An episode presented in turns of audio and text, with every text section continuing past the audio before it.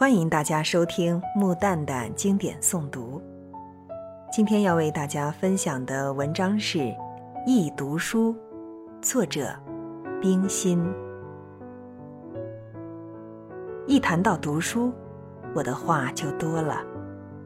我自从会认字后不到几年就开始读书，倒不是四岁时读母亲交给我的商务印书馆出版的。国文教科书第一册的天地日月山水土木以后的那几页，而是七岁时开始自己读的。话说天下大事，分久必合，合久必分的《三国演义》。那时我的舅父杨子敬先生。每天晚饭后，必给我们几个表兄妹讲一段《三国演义》，我听得津津有味儿。什么宴桃园豪杰三结义，斩黄巾英雄首立功，真是好听极了。但是他讲了半个钟头，就停下去干他的公事儿了。我只好带着对于故事下文的无限悬念，在母亲的催促下，含泪上床。此后，我决定咬了牙，拿起一本《三国演义》来，自己一知半解地读了下去，居然越看越懂。虽然字音都读得不对，比如把“凯”念作“启”，把“朱”念作“者”之类，因为就只学过那个字的一半部分。谈到《三国演义》，我第一次读到关羽死了，哭了一场。便把书丢下了。第二次再读时，到诸葛亮死了，又哭了一场，又把书丢下了。最后忘了是什么时候，才把全书读到分久必合的结局。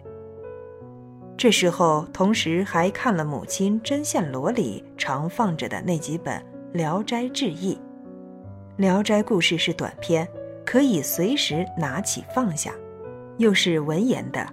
这对于我的作文课很有帮助，因为我的作文老师曾在我的作文本上批着“柳州风骨，长及轻才”的句子。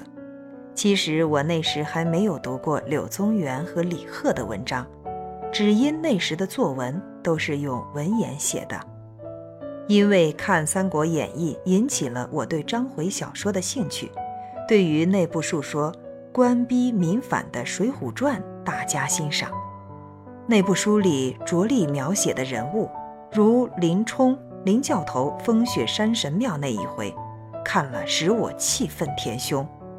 武松、鲁智深等人，都有其自己极其生动的风格。虽然因为作者要凑成三十六天罡、七十二地煞，勉勉强强的满了一百零八人的数目，我觉得也比没有人物个性的荡寇志强多了。经中说岳，并没有给我留下太大的印象。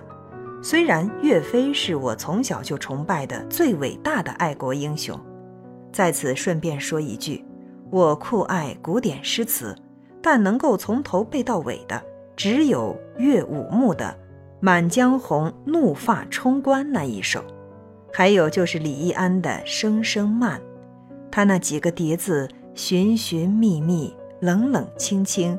凄凄惨惨戚戚，写得十分动人，尤其是以寻寻觅觅起头，描写尽了若有所失的无聊情绪。到得我十一岁时，回到故乡的福州，在我祖父的书桌上看到了林琴南老先生送给他的《茶花女一事》，使我对于林毅外国小说有了广泛的兴趣。那时，只要我手里有几角钱，就请人去买林异小说来看，这又使我知道了许多外国的人情世故。《红楼梦》是我在十二三岁时候看的，起初我对它的兴趣并不大。贾宝玉女声女气，林黛玉的哭哭啼啼都使我厌烦。还是到了中年以后，再拿起这部书看时，才尝到。满纸荒唐言，一把辛酸泪，一个朝代和家庭的兴亡盛衰的滋味。总而言之，统而言之，我这一辈子读到的中外的文艺作品不能算太少。我永远感到读书是我生命中最大的快乐。从读书中，我还得到了做人处事的独立思考的大道理，这都是从修身课本中所得不到的。我自一九八六年到日本访问回来后，即因伤腿闭门不出，行万里路做不到了，读万卷书更是我唯一的消遣。我每天都会得到许多书刊，知道了许多事情，也认识了许多人物。同时，书看多了，我也会挑选比较，比如说看了精彩的《西游记》。就会丢下繁琐的《封神传》，看了人物如生的《水浒传》，就不会看索然乏味的《荡寇志》等等。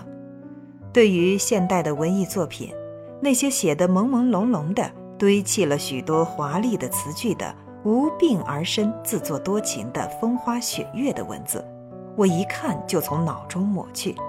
但是，那些满带着真情实感、十分质朴浅显的篇章，哪怕只有几百上千字，也往往使我心动神怡，不能自已。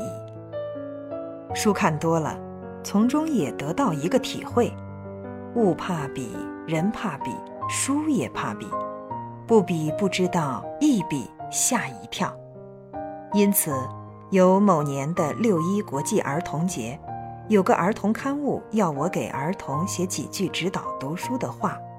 我只写了九个字，就是“读书好，多读书，读好书。”